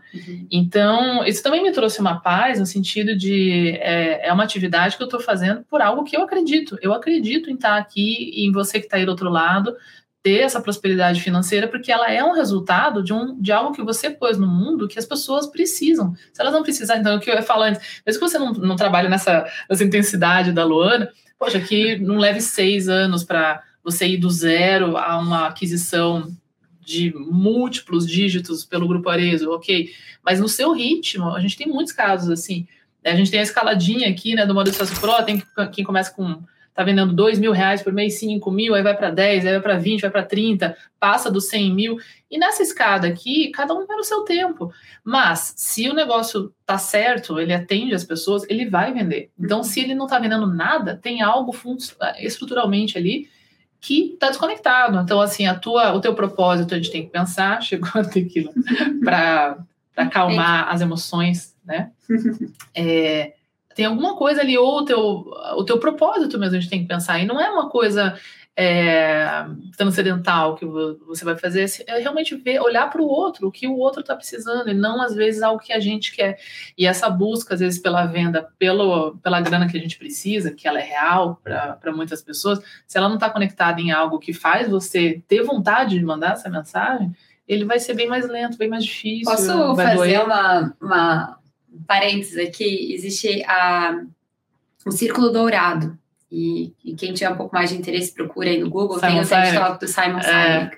E, e ele fala muito que serviços, produtos, enfim, eles podem ser vendidos e, e tem três perguntas, né? O que, o como e o porquê. E o Exatamente. porquê é aquele que está ali no centro. E, e assim, como a gente vai vender e o que a gente vai vender, lógico que é muito importante, né? E ele é decisivo até para um negócio. Vou vender roupa, que perfil de roupa, como que eu vou vender online, offline. Mas o que vai fazer você levantar naquele pior dia em que teu outro dia foi péssimo, você falar, ah, não quero mais, e você acreditar que, que uhum. ainda vai dar certo e ainda convencer uma pessoa que vai estar com você, que seja um entregador, que, vai, que seja seu marido para te incentivar, que seja sua amiga que, que né, os seus filhos convencer seus filhos, né, é o teu porquê. É. E o porquê tem que estar claro. Uhum. Então, quem não tem, para, faz uma reflexão e, e, é, e você tem. Tá? Nem seja ter dinheiro, nem seja você melhorar sua qualidade de vida com grana uhum. sua. Sim, né? que é extremamente válido Super. e necessário. Mas o meu porquê ficou claro e, e, a construção da troca, ela foi em cima de um porquê. Uhum. E daí olha como me ajudou, inclusive, numa decisão tão difícil de Sim. venda. Qual é teu porquê? Sim. Né? Qual que é o teu porquê na hora de expandir ou não expandir com medo de dois filhos pequenos, que Sim. ainda são pequenos, mas eram menores ainda, é, de, de, tomar decisões de do, um casal colocar todos os ovos no mesmo cesto, uhum. sem salário por algum tempo. Uhum. Gente, não acho que eu tinha salário quando a gente conversou, não tinha salário. Uhum. Né? No ano seguinte eu ainda não tinha salário. Né? Eu uhum. vim ter depois, quando a troca começou a pegar atração, eu falei, putz, agora foi, agora preciso de salário. Né? Eu tava guardando ainda a reserva de quando eu era advogada, enfim, a gente se desdobra em tudo que pode. Mas é, o porquê foi, foi o que me moveu, sabe, para chegar até aqui. Eu não posso deixar de passar essa mensagem quando eu tô contando da história da Tronc. Uhum. E não é só para coisa grande, é para principalmente para empresa pequena que tem que estar tá pegando tração, porque é desafiador é, pra caramba, né? Muito. É muito desafiador. Se não tem porquê, não vai. Eu fiz um vídeo justamente sobre o Golden Circle agora no Reels aí faz, sei lá, uns, uns 15 dias. Procurem lá, depois eu posto no, nos meus stories, eu reposto ele. Mas é justamente isso, o porquê que você precisa de grana, extremamente válido, todo mundo tem conta para pagar, tem filho para pôr na escola, tem mercado para fazer. Só que aí o, o, o que, que eu vou fazer para essa grana vir são várias coisas, né? E muitos de vocês que estão assistindo, é, que já têm marca, tinham carreiras, às vezes pagava mais. Tem muitos alunos que têm essa situação, como você. Uhum. E dá um voto de confiança porque gosta disso, porque quer viver de algo maravilhoso que é a moda que a gente ama, por isso vocês estão aqui escutando, por isso que vocês seguem meu canal e por isso que vocês vão conhecer a Troque, que é onde, onde as pessoas encontram a Troque, Lu? Encontram nas redes sociais, eu acho que é a melhor porta de entrada, que é arroba Troque Real. Troque T-R-O-C, real, tá? Tem as minhas redes também, que é Lu Antoniolo, tá? Então, eu sou super ativa, principalmente de bastidores e de vida real. Eu falei várias vezes aqui, né? Eu gosto muito de humanizar o sucesso, humanizar, mostrar que é trabalho. É, as pessoas idealizam, acham que a vida das pessoas, né? Redes sociais, mas eu gosto Sim. de mostrar na medida do possível também bastante realidade.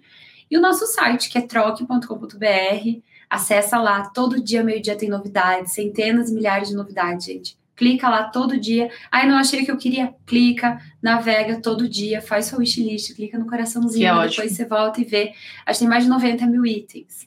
Então, assim, o que já tem, provavelmente você vai achar uma coisa bem legal, mas todo dia tem novidade também. Tem muita coisa em promoção, além do fato da gente ter hoje o outlet do Grupo Arezo lá. Hum. Então, a gente tem peças que a gente ressignifica, Sim. a gente circula peças que saíram de coleções. Coleções antigas. É, já passaram, até Privalha, etc. Mas a gente traz peças super legais, uhum. e é quase que um garimpo. Sim. Escolher essas peças com uma visão já estética e a gente traz para troca com um valor assim inacreditável. É, tá essa vendendo muito não bem. Não tinha visto ainda.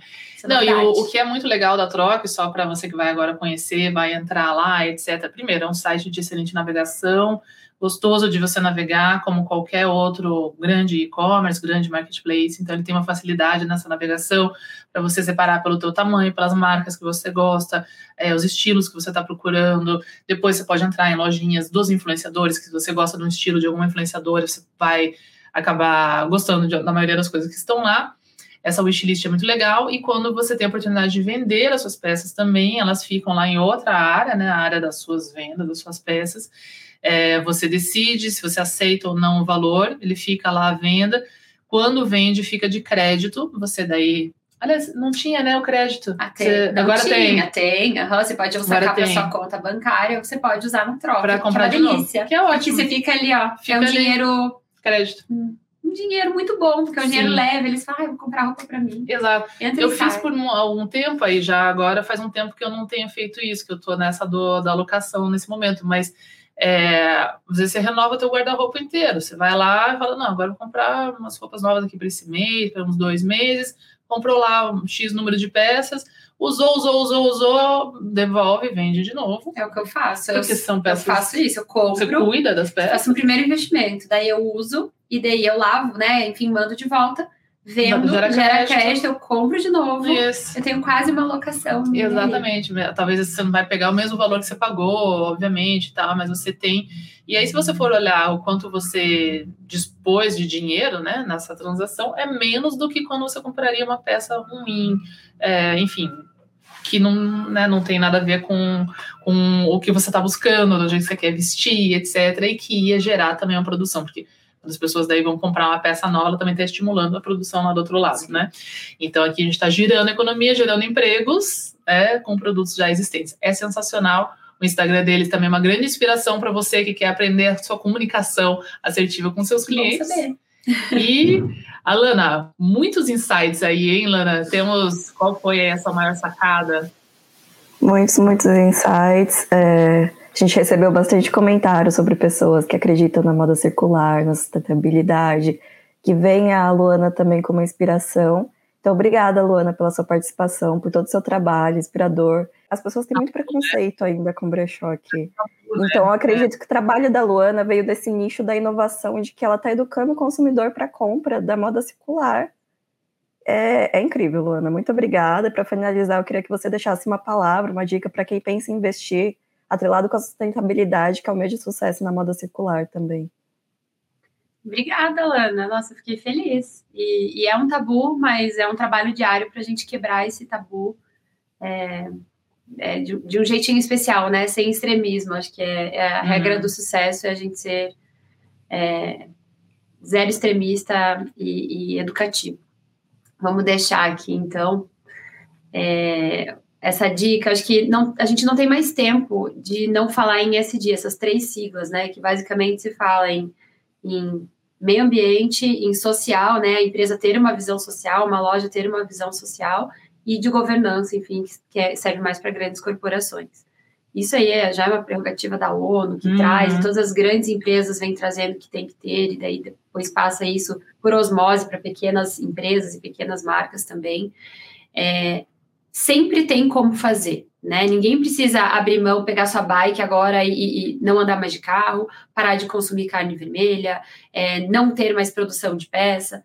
Calma, né? Um pouco a gente pode fazer. Quanto a gente está é, separando lixo? E quanto a gente está contando isso para o nosso cliente também? Uhum. Quanto a gente está educando o nosso cliente a lavar bem essas peças uhum. para manter a qualidade delas, para também depois ter uma, uma moda circular acontecer? Uhum. Quanto a gente, se eu não tenho minha moda circular própria, quanto a gente está indicando um brechó para revenda. Não necessariamente a troque, se for a troca melhor, mas se não for, indica outro. Fala assim, olha, inclusive depois você pode vender, deixa eu te ajudar, né, Exato. né, conectar.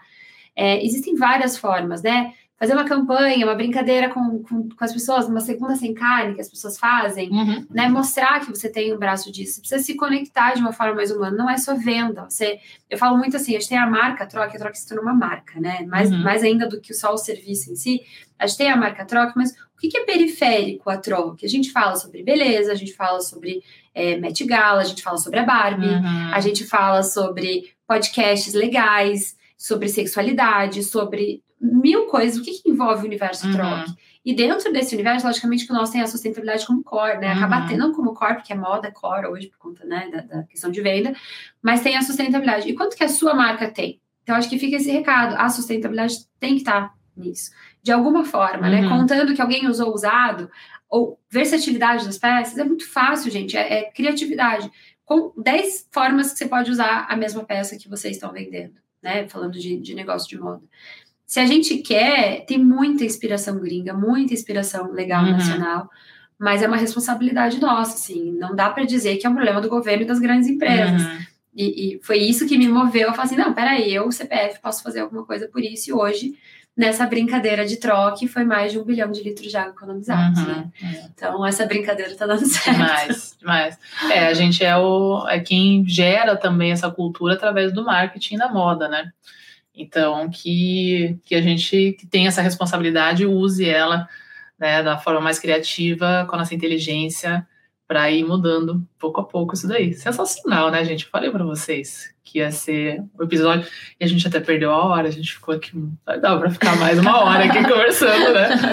Mas vamos nessa então, pessoal. Lu, muito, muito obrigada. obrigada Amei. Quero visitar, lógico, agora tá ver, quero ver essa adega aí, entendeu? Quero ficar. Essa adega de luxo. É lá mesmo que eu quero ficar. E aguardem próximos vídeos aí lá da Troca. Amei. Vai ter, vai ter. E você que está assistindo ao vivo aí, esse episódio editado estará nas plataformas de streaming para você escutar no seu Spotify, no Apple Podcasts, no Deezer, etc. Na terça-feira, toda terça-feira, tem episódios novos do Pod Moda no ar.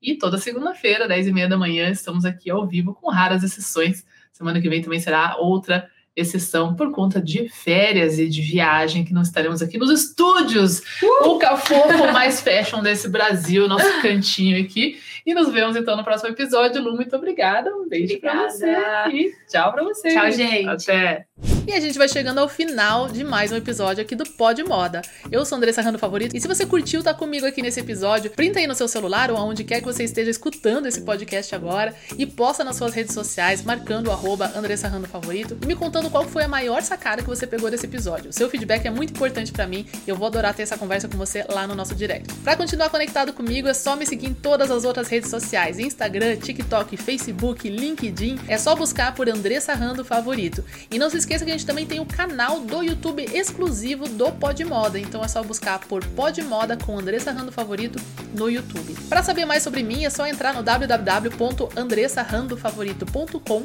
e para saber mais sobre moda de sucesso é só entrar no www.modadesucesso.com.br. Te espero no próximo episódio, hein?